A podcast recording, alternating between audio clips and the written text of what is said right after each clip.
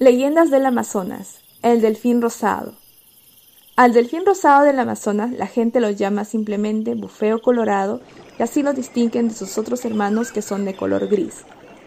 La leyenda cuenta que el bufeo, como ser encantado que es, puede transformarse en un hombre apuesto de traje y sombrero al que le gustan las mujeres jóvenes y bonitas.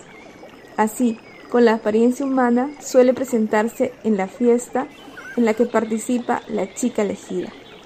Como viajero de paso, baila y enamora a la muchacha, invita a beber a todos los participantes y se gana la simpatía general.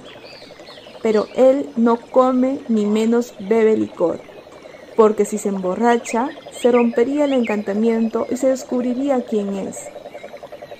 Cuando la muchacha ya es la enamorada del bufeo, él la colma de regalos y atenciones la visita siempre por las noches y se marcha antes del amanecer. Así, al poco tiempo, la mujer enamorada empieza a mostrar una conducta extraña, porque quiere siempre permanecer al lado del río. Si esta situación no es notada a tiempo por sus familiares y no la mandan a curar a un buen chamán, puede terminar desapareciendo, ya que en su deseo de estar siempre junto a su gringo bufeo enamorado, terminará arrojándose al río para no salir jamás.